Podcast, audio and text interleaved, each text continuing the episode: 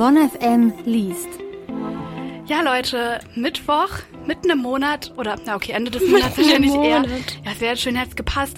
Wir senden heute eine neue Ausgabe von Bonn FM liest und ich freue mich richtig doll. Ja, ich auch auf jeden Fall, Maike. Vor allem haben wir relativ äh, coole Themen dabei, oder? Das haben wir eigentlich Relativ immer. nur. ich wollte gerade sagen, wir haben doch eigentlich immer gute Themen dabei. Und zwar sprechen wir heute über das Mädchen aus Glas. Ich finde ein wunderbarer Roman, den man im Sommer lesen kann. Aber auch noch über den äh, Wahl und das Ende der Welt. Haben noch ein Interview am Start und ja, es wird auf jeden Fall eine schöne bunte Mischung. Genau, deswegen hoffen wir, dass ihr auf jeden Fall auch hier weiter am Start bleibt. An den Mikros heute für euch Maike Felden. und an Christine Bäumka.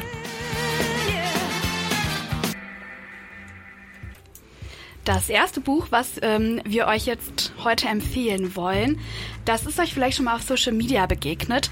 Und zwar geht es jetzt um die sieben Männer der Evelyn Hugo von Taylor Jenkins Reid. Das ist erschienen im Ulstein Buchverlag und äh, genau. Und äh, nicht nur unsere Reporterin Luisa Rakozi ist hier heilauf begeistert von dem Buch und hat sich absolut drin, äh, rein verliebt. Äh, es ist tatsächlich auch Spiegel-Bestseller. Luisa, wie würdest du die äh, Stimmung des Buches äh, zusammenfassen? Also ich bin fast ein bisschen sprachlos, wenn ich so drüber reden soll. Ich kann das Buch, was ich mitgebracht habe, eigentlich auch nicht besser beschreiben als so eine Buchbloggerin, die ich letztens gefunden habe. Sie heißt Joanna June und ähm, in ihrem April gelesen Video sagt sie das. Es gibt mal wieder ein neues Lieblingsbuch in meinem Leben. Also eines der Bücher, die mich so krass umgehauen haben. Dieses Buch hat mich so begeistert. Ich bin innerhalb von wenigen Seiten komplett süchtig danach geworden. Ich konnte nicht aufhören. Ich habe es innerhalb von ganz wenigen Tagen durchgelesen. Und das Buch, das ich meine, ist Die sieben Männer der Evelyn Hugo von Taylor Jenkins Reid. Also ich konnte auch nicht mehr aufhören, das Buch zu lesen, muss ich sagen. Deshalb glaube ich, ist es auch die perfekte Urlaubslektüre, weil man so in so eine schöne Hollywood-Welt eintaucht. Okay, hört sich auf jeden Fall total vielversprechend an. Äh, für die, die den Hype jetzt noch nicht mitbekommen haben, äh, worum geht's? Also Evelyn Hugo ist so eine fiktive Hollywood-Legende der 60er Jahre ähm, und sie entscheidet sich quasi die Wahrheit über ihr ganzes Leben bei der Presse auszupacken. Dafür sucht sie sich so eine relativ unbekannte Journalistin aus, nämlich Monique und äh, für die kommt das ein bisschen überraschend. Ganz am Ende des Buchs kommt aber der Grund, wieso sie Monique ausgesucht hat und bei ihr dann quasi ihr ganzes Leben erzählt. Sie beschreibt dann halt auch ihre sieben Ehen und äh, da gibt sehr viele verzwickte Liebesgeschichten mit viel Drama, Liebeskummer, aber auch richtig, richtig schönen Momenten. Ja, das klingt wirklich nach einer perfekten Urlaubslektüre. Was ähm, genau hat dich denn jetzt so süchtig bei dem Lesen gemacht? Also ich glaube, das sind echt die Plot-Twists, die einfach immer so zum perfekten Zeitpunkt kommen und die Charaktere sind einfach richtig, richtig gut dargestellt. Ich habe auch öfter während des Lesens nochmal nachgeschaut, ob es äh, die Leute echt nicht gibt, also Evelyn Hugo, ob die nicht existiert. Ich, ich hätte es mir gewünscht. Wer hat's noch nicht gemacht? Aber wirklich, ich habe bestimmt fünfmal gegoogelt beim Lesen. Man kann sich einfach in jede Perspektive richtig gut reinversetzen. Ähm, und die Charaktere sind auch relativ divers, dafür, dass es ja um Hollywood in den 60ern geht. Äh, noch ein kleiner Spoiler, ich musste ein bisschen weinen beim Lesen. Das hört sich auf jeden Fall danach an, dass man einfach mal in eine andere Welt eintauchen kann. Also perfekt für den Sommer eigentlich. Ja. also wenn ihr im Urlaub jetzt nicht nur im Wasser tauchen wollt, sondern auch mal in eine schöne Zeit in Hollywood in den 60ern, dann lest doch mal die sieben Männer der Evelyn Hugo und äh, genau, schreibt uns, ob es euch genauso gefallen hat wie Lou. Das Buch bekommt ihr für einen Zehner bei der Buchhandlung eures Vertrauens. Alles easy, alles leicht. Ann-Christine, was würdest du sagen, wenn du Autorin wärst? Also das wäre ja schon mal richtig cool erstmal, auch für mich zum Beispiel. Aber wenn du zwei Bücher geschrieben, Bücher geschrieben hättest, die aktuell beide auf der Spiegel-Bestsellerliste stehen. Puh, gute Frage, Maike. Äh, ja, ich würde erstmal sagen, geil an Christine. Ich würde dir auf die Schulter klopfen, Good auf job. beide. Auf beide direkt, boah, Ja, Maike. natürlich. Ja, nee, ich glaube, ich fänd's ganz geil. Ja, ich fänd's auch gut und ähm, darum geht's jetzt auch so ein bisschen Spiegel-Bestsellerlisten, denn ein Autor aus Köln, Carsten Henn, der hat äh, zwei Romane geschrieben, und zwar Der Buchspazierer und Der Geschichtenbäcker, sind beide Spiegel-Bestseller und ich würde erstmal sagen Chapeau.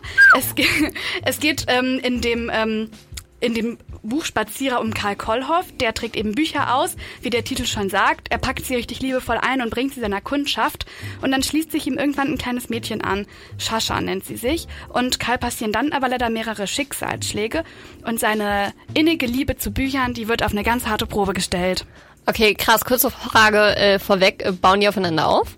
Nee, das sind zwei voneinander getrennte Bücher. Kann man aber, also kann man Ah, natürlich okay. hintereinander oder so lesen, aber muss man nicht. Ah, okay. Aber jetzt der äh, Geschichtenbäcker, also das hast du ja gerade schon ein bisschen angerissen. Nee, ich habe das Buchspaziererbuch. Ach so. Fast, ne? 50-50 Chance hier. Ähm, ja, also äh, das hört sich auf jeden Fall nach einem tragischeren Roman an. Ähm, also ich finde äh, zumindest das, was du hier gerade angeteased hast, was er für ein Bild mit den Hauptfiguren äh, malt. Ähm, wie kam er denn auf die Idee? Ich würde sagen, das kann ähm, Herr Henn am besten selber erzählen.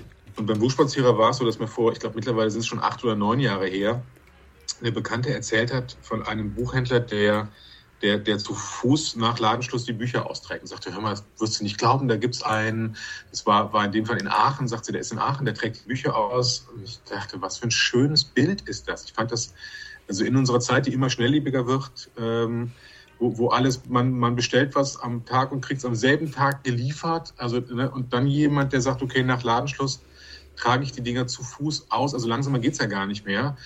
Und, und merkte, das hat eine große Kraft für mich. Ich möchte über so einen Menschen erzählen, aber ich wusste natürlich nicht, was das für ein Mensch ist. Ich hätte ihn dann besuchen können, den Buchhändler.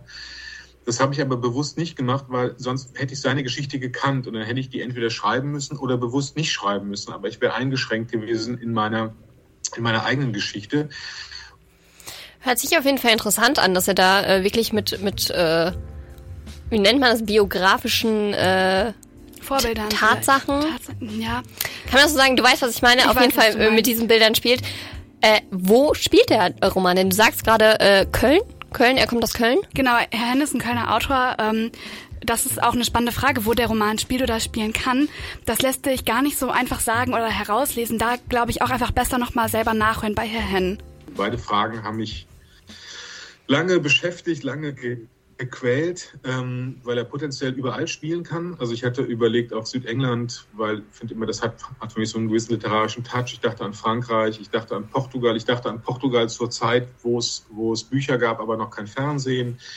Ähm, ich habe wirklich lange drüber nachgedacht, wo ist dieser Roman am besten aufgehoben? Und häufig, wenn so eine Frage also mich lange quält, dann merke ich, dass sie vielleicht falsch gestellt ist. Und ich, und dann sagte meine Lektorin, du, wenn du da ein Problem mit hast, dann lass das doch offen.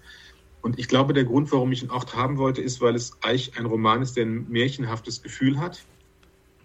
Und ich wollte dieses märchenhafte äh, äh, ja, vielleicht brechen oder grundieren, indem ich ihn in einer, in einer realen Stadt äh, äh, ansiedle, in einer, in einer sehr konkreten Zeit. Ich ähm, finde das irgendwie einen schönen Gedankengang, dass man ähm, den Leserinnen und Lesern selber ein bisschen überlässt, wo und wann der Roman spielt und wo er zu Hause ist. Weil ich habe auch total drauf rumgedacht, als ich das, ähm, das Buch gelesen habe. Und ich habe da ganz, ganz, ganz doll Bonn drin gelesen. Ich dachte, der kann doch nirgendwo anders spielen als in unserer, in unserer City so. Ja, ich würde dir da auf jeden Fall zustimmen. Also äh, ich, ich fühle auch immer die äh, Romane eher so in den Orten, an denen ich mich gerade aufhalte. Ähm, unser Thema ist jetzt heute aber Sommerliteratur, Maike, wie du weißt. Äh, das Buch, äh, Buch klingt für mich ein bisschen nach Herbst. Äh, kann ich es denn trotzdem mit an den Strand nehmen? Ich finde schon, auch hier wollte Herr Henn sich nicht so richtig festlegen. Damals äh, hat meine ähm, Verlegerin äh, geschrieben, dass der Buchspazierer ein Buch ist, das einen in den Arm nimmt. Also ich habe mich sehr darüber gefreut, äh, dass sie das so geschrieben hat. Und ich glaube, das können wir auch im Winter manchmal sehr gut gebrauchen, wenn es duster wird und, die, äh, und, und weniger Menschen sehen, weil wir mehr in der, in der Wohnung oder im Haus sind. Ich glaube, dass es ein Buch ist, das dann uns sehr gut tut und, und, und äh, dass wir dann gut lesen können. Ich glaube aber auch, dass wir es im Sommer gut lesen können, weil es eben auch eine Leichtigkeit hat, obwohl es auch, es geht um sehr dramatische Themen auch im, im, im Roman. Ähm, es gibt auch dramatische Wendungen, ähm, aber es ist trotzdem, glaube ich, ein Buch, das im Sommer sehr gut zu lesen ist. Ich habe es auf jeden Fall im Sommer gelesen und mir hat es sehr, sehr gut gefallen und auch sehr gut getan zum Lesen. Es hat mich nämlich trotzdem ein bisschen in den Arm genommen, so abends. Auch sowohl der Schreibstil als auch die Handlung und die Figuren, das ist eine rundum gelungene Sache. Und mir gefällt gut, dass sehr viele weltliterarische Figuren auftauchen, die man so kennt. Auf jeden Fall ein sehr schönes Bild, was du hier gerade malst, mit in den Arm nehmen. Maike ist auf jeden Fall zufrieden mit dem Buch Spazierer von Carsten Henn, den wir hier bei Bonn liest, das wir tatsächlich jetzt auch das erste Mal gehört haben. Äh, erschienen im Piper Verlag für 15 Euro ist es euers. Ann-Christine, welches Thema oder welche Thematik muss für dich eine Ferienlektüre oder so ein richtig schönes Sommerbuch behandeln? Was, was braucht deine Sommermedizin? Was brauchst du? Also ich, ich würde mich da gar nicht so festlegen, aber ich würde sagen eher so die Liebe. Äh, wie beispielsweise in einem Roman, den ich letztens noch gelesen habe. Und der ist nämlich das Mädchen aus Glas von äh, Julie Hilgenberg. Vielleicht sagt ihr das was? Ich habe es mal, ähm, ich mal gesehen im Buchladen, aber ich habe es nicht gekauft und nicht mitgenommen. Ähm, aber es sieht ansprechend aus, sagen wir es so. Ich sage jetzt mal, der Titel lässt auch nicht unbedingt auf Liebe schließen. Ich finde eher auf Krankheit. Worum geht's denn da genau? Es geht äh, um Elisa und Luis. Er ist absoluter Draufgänger und sie krank. Sie hat nämlich die Glasknochenkrankheit. Und äh, die Liebesgeschichte beziehungsweise diese Beziehung zwischen den beiden spielt 1913 in Berlin. Und wie soll es natürlich äh, anders sein bei einem ungleichen Paar natürlich. Die Eltern der beiden arrangieren Ja, eine ja, immer, immer die Alten sind Ja, ne, weißt du, ne? immer 1930 typische Sache. 13. 13, 30, sorry. Ähm, 1913, genau. Um, äh, genau, die arrangieren halt eine Ehe, um die Schokoladenfabrik von Elisas Familie zu retten. Elisa und Luis wissen tatsächlich auch selbst gar nicht so richtig, wie sie damit umgehen sollen. Dazu kommt noch, dass Elisa eigentlich jemanden anderes liebt, nämlich Wilhelm, den Sohn ihres Hausarztes. Ganz verzwickte Dreierkombination, Ja. wage ich zu prophezeien. Außerdem ganz kurz, natürlich ist es die Schokoladenfabrik wert, gerettet zu werden. Das Hä, sowieso. ganz am Anfang. Aber 1913 haben wir jetzt schon gehört, da steht ja der Erste Weltkrieg quasi vor der Tür. Wird das jetzt auch thematisiert in dem Roman an Christine? Ja, und ob, denn der führt nämlich dazu, dass Elisa ihre Gefühle zu den Männern, äh, ja, die beide in den Krieg müssen, überdenkt und wie das für die beiden ausgeht, oder beziehungsweise für die drei, das dürft ihr gerne selbst lesen. Wie hat's dir denn jetzt gefallen am Ende noch so als letzte Frage? Ja, ich würde sagen, äh, herzergreifend schön und optimal als Strandlektüre. Das Mädchen aus Glas erschienen im Diana Verlag. Für knapp 11 Euro ähm, ist es euers.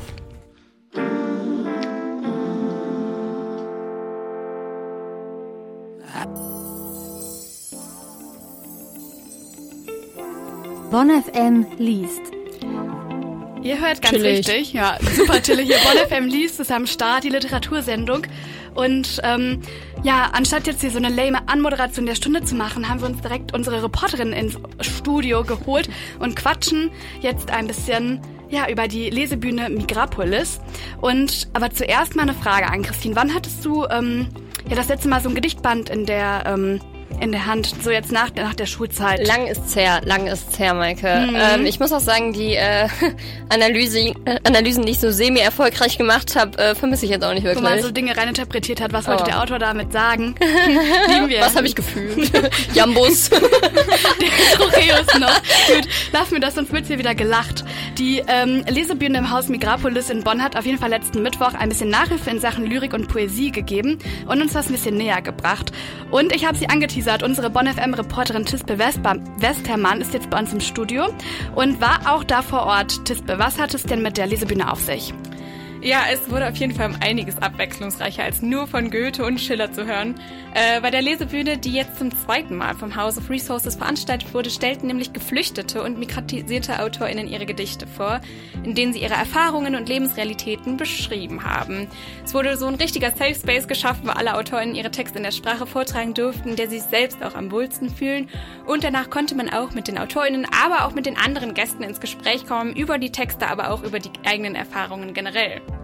Klingt jetzt für mich ziemlich einzigartig. Mit wem konntest du dich denn an dem Abend unterhalten?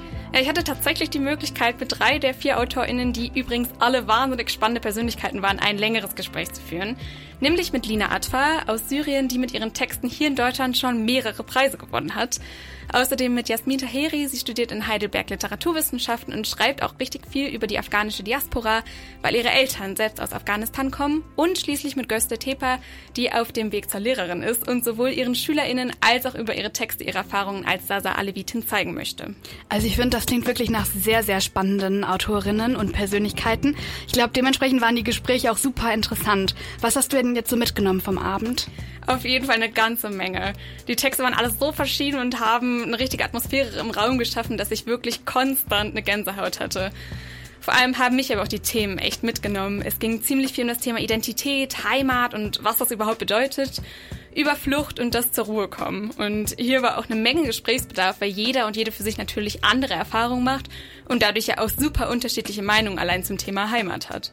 Ich habe ganz lange geglaubt, dass man Heimat finden kann, dass ich vielleicht mehrere Heimaten habe. Man sagt ja auch, man ist zwischen zwei Stühlen.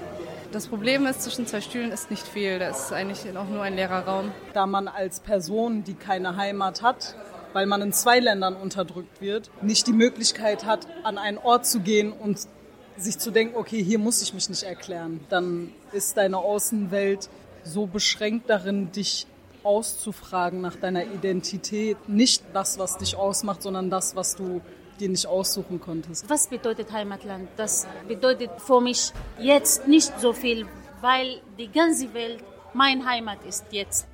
Ja, und wegen dieser ganzen unterschiedlichen Einstellungen, die wir auch gerade gehört haben, finde ich es auch total wichtig, dass es solche Gesprächsabende gibt, um eben auch mal zu hören, wie sich andere Menschen so fühlen. Absolut, hört sich auf jeden Fall nach einem Abend an, bei dem man gern dabei gewesen wäre. Kann ich denn jetzt äh, die Texte trotzdem noch irgendwo nachlesen? Ja, auf jeden Fall. Ähm, die AutorInnen haben ihre Gedichte zum Teil schon in Büchern und Gedichtbänden veröffentlicht, sind aber auch auf Instagram sehr aktiv. Jasmin Tahiri könnt ihr auf Instagram finden unter nila.barasi. Und für alle, die nicht dabei sein konnten, wie du, habe ich sie darum gebeten, mal ihre liebsten Zeilen anzusprechen. Im Anfang war ein Laut. Die Nacht wird geschrieben von diesem Laut. Deine Sprache hat ihre Silben vergessen. Wo die Nacht und der Tod sich finden, dort gibt es keine Worte. Wir schreiben aus dieser Nacht. Also ich finde, das klingt schon sehr vielversprechend, auch irgendwie, als hätte es eine sehr, sehr tiefe Bedeutung. Wie sieht es jetzt bei den anderen Autorinnen eigentlich aus? Ja, Göste Teper könnt ihr in dem queer-muslimischen Gedichtband Ara finden. Ihr könnt ihr aber natürlich auch auf Instagram folgen. Ihr Name ist Göste Tep und ihre Poesie klingt unter anderem so. 1961 falsch datiert und dein Geburtsdatum ist noch immer unklar, aber ich stelle mir vor, in deiner Geburtsnacht sind die Blumen erst zum Leben erwacht, Mutter. Ja, und auch Lina Adfa könnt ihr natürlich unter ihrem Namen auf Instagram finden. Sie hat aber auch schon ein eigenes Buch geschrieben, äh, nämlich das Buch von der verlorenen Ankunft, wofür sie auf der Frankfurter Buchmesse auch den Literaturpreis bekommen hat. Im Oktober veröffentlicht sie dann das nächste, das wird Grabtuch aus Schmetterlingen heißen. Und sie hat mir sogar ein ganzes Gedicht eingesprochen, das spielen wir euch dann zum Ende ein. Ganz genau. Und dann können wir den Text natürlich auch einfach mal in voller Länge genießen, anstatt nur die Snippets. Aber von denen bin ich auch sehr angetan, muss ich sagen. Geht mir genauso. Also ich werde gleich auf jeden Fall erstmal auf Insta äh, checken, was da so abgeht. Äh, wenn ihr den Namen nochmal nachfragen wollt, äh, schreibt uns gerne an die 0151 717 89895 und wir geben sie euch nochmal durch. Aber nur, wenn ihr ganz nett fragt. Wenn ihr aber auch ähm, gerade keine Zeit habt, die AutorInnen direkt zu suchen, spielen wir euch hier schon mal das Navi von Nina Adfa ein. Bonn FM V-Tipps. Das Navi. Nach 200 Metern biegen Sie rechts ab. Nach 50 Metern biegen Sie rechts ab. Bleiben Sie rechts. Fahren Sie geradeaus bis Gerichtsstraße. Zu meinem neuen Leben leitet mich das Navi. Es faltet mein Gedächtnis. Alles wird zu einer Roboterstimme, die mich in Richtungen führt, die ich nicht kenne. Das Navi geht mit mir nach oben, bis zur vierten Etage. Es zeigt meinen Füßen die abwechselnde Bewegung des Aufstiegs. Sagt mir, auf welcher Seite die Tür ist. Biegen Sie links ab, hier ist die Küche. Biegen Sie rechts ab, hier ist das Schlafzimmer. Geradeaus bleiben, hier ist das Wohnzimmer. Und ein Fenster mit einem Blick auf Metall. Sie haben Ihr Ziel erreicht.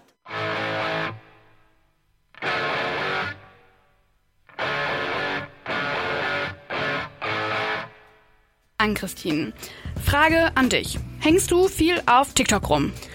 Boah, habe ich wirklich eine Zeit lang gemacht. Ähm, musste die App aber dann aus, aus äh, zu, zu krasser Nutzung äh, löschen. Nicht, nicht aus Sucht, aus krasser Nutzung. Na das gut. war krasse Nutzung. Okay, gut. Ähm, ich habe die auch direkt wieder deinstalliert, weil mir ging es da ganz genauso. Um TikTok geht es aber jetzt auch in dem Buch, das uns unsere Bonn FM Reporterin Eileen Otte mitgebracht hat. Es heißt aber TikTok und wurde von der Bonner Autorin Julia von Lucadou geschrieben. Eileen, was für eine Rolle spielt die App denn jetzt im Roman? Also TikTok ist in dem Buch quasi das Main-Medium, also so ein Gen Z-Roman par excellence. Aber vor der Inhaltsangabe nochmal eine kurze Triggerwarnung. Wenn ihr euch mit dem Thema Suizid nicht wohlfühlt, dann hört bitte nicht weiter. Ähm, genau, in dem Buch geht es um Mette. Die geht auf ein Gymnasium in Bad Godesberg. Sie hat eine beste Freundin und richtig liebevolle Eltern. Also eigentlich ein voll normales Teenagerleben. Aber die Story setzt ein, kurz nachdem Mette einen Suizidversuch auf den Kölner Bahngleisen unternommen hat, mit einer Ankündigung auf TikTok. Okay, das hört sich auf jeden Fall mega krass an. Ist denn klar, warum sie das getan hat? Nee, zuerst überhaupt nicht. Aber dafür bekommen wir einen Einblick in Mettes Leben und wie ihr Umfeld darauf reagiert. Vor allen Dingen ihre Mutter. Ihre Stimme hat vor Wut gezittert, als sie dem Arzt erklärte, dass er mich nicht so schnell entlassen dürfe. Durfte er natürlich. Wusste sie auch. Keine Freiheitsberaubung ohne meine Zustimmung. Wir sind hier nicht in China. Noch nicht. Also machte sie mit Erpressung weiter. Ohne Therapie kein neues iPhone. Obwohl das längst vereinbart war. Als Belohnung für den Einserschnitt und den Ethikpreis und das Stipendium des begabten Förderungsfonds des Landes NRW. Vertragsbruch. Ich hätte es mir schriftlich geben lassen sollen. Jetzt sitze ich hier in dieser perfekt gestylten, menschenfreien Seelenheilhölle. Und wie ihr hören konntet, fühlt sich Mette den anderen meist überlegen, auch ihrer Mutter, und sie ist halt krass intelligent. Die Kapitel aus ihrer Sicht sind auch alle in diesem sarkastischen Ton und in so einer Jugendsprache, die ihr safe auch benutzt. Ja, krass, so richtig, ähm, so Leute, die alles so sarkastisch nehmen, weiß ich nicht, wie ich da, finde ich manchmal vielleicht schwierig. Klingt auf jeden Fall auch irgendwie auf eine Art authentisch. Finde ich auch. Also wir hören ja jetzt schon, dass Mette sich mega unverstanden fühlt. Gibt es denn da irgendjemanden jetzt, der ihr da raushilft? Naja, also sie lernt Joshua kennen, beziehungsweise Jo. Und am Anfang scheint es so, als würde der sie wirklich verstehen. Wir LeserInnen merken aber schnell, dass da doch irgendwie was faul ist. Es gibt nämlich auch Kapitel aus Jos Perspektive und da kann man schon erahnen, wie der eigentlich so tickt. Das Muttertier rumort wieder. Steht wahrscheinlich vor meiner Tür und lauscht mit seinem aufgestellten Ohr, das ich vor Augen habe, das ich auswendig kenne, weil ich darauf gestarrt habe meine ganze Kindheit lang. Und jetzt bin ich wieder hier, im Kinderzimmer, als ob ich kein Mann wäre, sondern ein verdammtes Kindergartenkind. Da klopft sie schon, die Mutterfaust am Holz, könnte die Tür einschlagen, wenn sie wollte, aber das würde nicht ins Bild passen, der liebenden, liebevollen, lieblichen Mutter. Ich hab dich lieb, sagt das Muttertier. Du bist ein Geschenk, sagt das Muttertier. Es ist so schön, dass du wieder bei uns bist. Dass du wieder bei uns bist. myloserlife.jpg also, um es für euch da draußen nochmal kurz zusammenzufassen, äh, Jo ist ein ziemlicher Incel und hat außerdem ein Fable für Verschwörungsmythen. Ähm, und der versucht dann Mette da auch immer mehr mit reinzuziehen. Ja, ich merke das schon und auch irgendwie, da hat der ja auch so eine unangenehme, ja, auch so eine Art wie Mette drauf. Da weiß ich jetzt auch nicht, wie sympathisch mir das äh, sein soll. Es klingt auf jeden Fall nach einer richtig explosiven Mischung und äh, Dynamik. Es ist eine sehr explosive Mischung. Und im zweiten Teil des Buches kommt dann auch noch die Corona-Pandemie dazu, also ImpfgegnerInnen und der ganze Kram. Ganze Bums. Ja, genau. Und es ist die ganze Zeit auch wirklich unklar, ob Mette da überhaupt noch irgendwie wieder rauskommt, weil sie wirklich krass reingesogen wird in das ganze Zeug, was Yoda mit ihr macht. Und ich finde aber gerade das ist es, was das Buch so spannend macht. Und obwohl, wie du es schon gesagt hast, es manchmal schwierig ist, mit den Figuren zu relaten, weil die alle echt ein bisschen unsympathisch scheinen, ähm, ist die Story wirklich voll cool und spannend.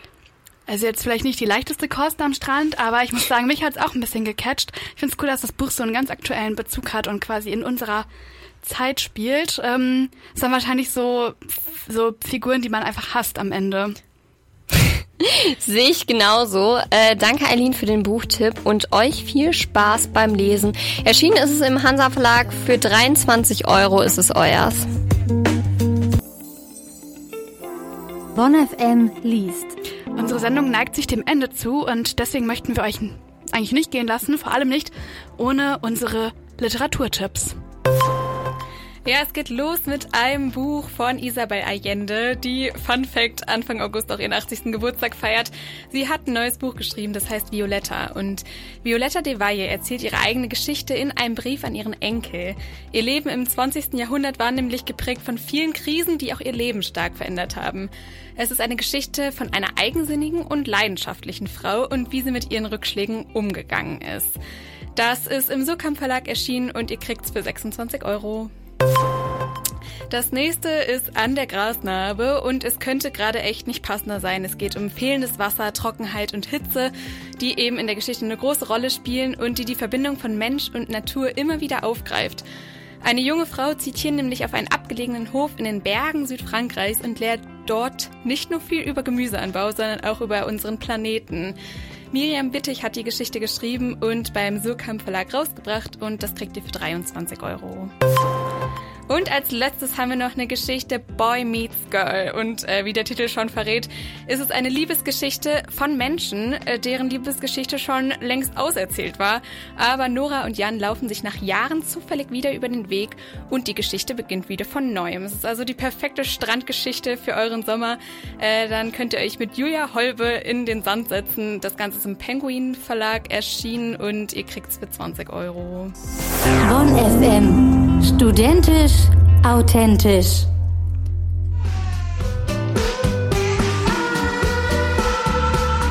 All I Need von Easy Easy habt ihr gerade gehört und in den Feierabend starten wir jetzt mit The Sky Full of Stars und damit verabschiedet sich Bonn FM liest für den Juli. Juli, wir hören uns im August weit, äh, wieder.